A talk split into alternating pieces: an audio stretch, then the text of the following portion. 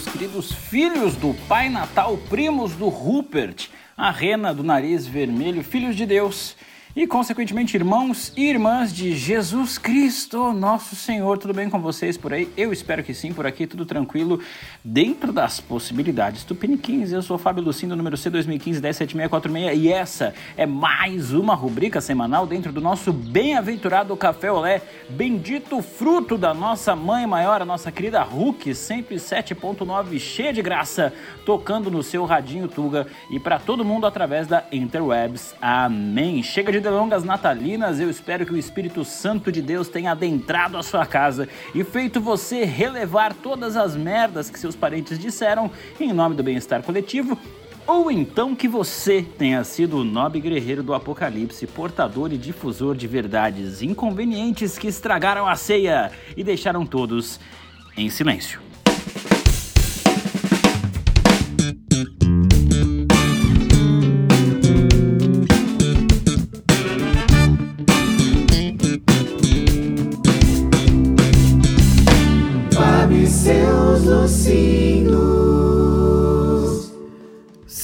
Sim, sim, é Natal, sim, foi Natal e o Pai Natal, na real, é um garoto de 13 anos viking que foi escolhido pelo líder do grupo para ser símbolo dos novos tempos de fartura no meio da neve e ficou encarregado de matar um urso polar e vestir a sua pele ensanguentada como forma de bravura e rito de passagem para a vida adulta. Sim, este é o Pai Natal ou o Papai Noel por aqui, um miúdo cansado, ensanguentado, congelado dentro das tripas de um urso. Por isso que a roupa é vermelha, por isso que a barba é branca e por isso que ele bebe Coca-Cola e morre no final. Já falamos sobre isso. E por falar em morrer no final, um episódio desse Natal que eu imagino que tenha gerado desejo de morte foi o ato o fato de que um dos porteiros do prédio da minha mãe, sim, por aqui no Brasil muitos dos prédios ainda mantêm funcionários o dia todo de vigília na portaria, uma questão delicada, um hábito ainda com resquícios escravocratas que vale o debate, mas que também simplesmente substituí-los por robôs eletrônicos com reconhecimento de biometria também não resolve todas as questões intrincadas do porquê esses caras estão ali, né? E são pessoas que não apenas abrem e fecham a porta, é foda. Fato é que um dos porteiros simplesmente não apareceu para trabalhar no dia de Natal. Eu não julgo ele, hein? Mas no final das contas, ele acabou fudendo o porteiro da noite, que teve que dobrar o turno no dia de Natal e só ficou sabendo a partir da falta do outro, sem ter ninguém para substituí-lo e sem ninguém do prédio para assumir a bucha ou uma autogestão, sei lá. Ficou com dó? Passa o dia na guarita no lugar dele, otário. Foi o que eu pensei. Eu tentei compensá-lo com algum dinheiro ou um chocotone, mas eu sei que não resolve porra nenhuma. Aliás, eu acredito que tem uma coisa que os funcionários de serviços gerais devem abominar é receber uma quantidade exorbitante de panetone e chocotone no final do ano, justamente daqueles que durante o ano todo muitas vezes lhe tratou mal ou simplesmente fingiu que não existiam. O Natal muitas vezes é usado como escape de culpa, né? uma espécie de confissão é, express de pecados, na qual você nem precisa se confessar, você se libera de todas as merdas que você fez durante o ano todo, doando um panetone para alguém que está com fome. E dessa forma você zera toda a sua responsabilidade na engrenagem social moedora de gente. Eu ganhei alguns presentes pontuais, mas muito úteis. Eu ganhei um rastelo tamanho GGG ou GGG ultra grande para rastelar o sítio de forma otimizada. Obrigado, mamãe. Ganhei cuecas que eu mesmo dei para mim. Obrigado, mim. Ganhei uma camiseta do Rei Arnold, do meu colega Bruno Fernandes. Abraço, Bruno Eterno. E ganhei um kit Monteiro Lobato, hein? Além de sementes de mamão, alface, couve-flor, espinafre, melancia e tomate. E presente até pro Jung Lee, uma bolinha e um Pikachu maravilhoso que faz barulhinho. Muito obrigado, André, seu lindo. No mais, eu ganhei um outro livro do meu amago amigo, amago, amado, mago, amigo, irmão, João Vitor Dalves. E esse livro foi certeiro, foi preciso, foi profundo. Manual do epiteto, epiteto, epíteto, epiteto, do epiteto. Como você quiser falar, mas o fato é que é Natal. E Natal e estoicismo tem tudo a ver. É por aí que a gente vai adentrar 2022, hein? A fita basicamente é: cuida do teu, né? Cuida de você. Você não é capaz de nada além disso. E ó, já tá de bom tamanho, já é coisa para um caralho. Fazer a sua parte é justamente isso. Fica na tua.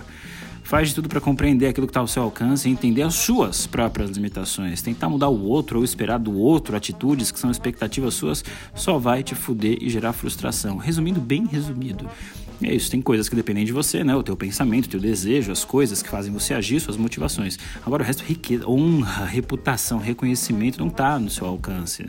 Logo, não te cabe, né? Tá além. Você vai ficar fritando com isso, você só vai fritar e não, não vai mudar nada.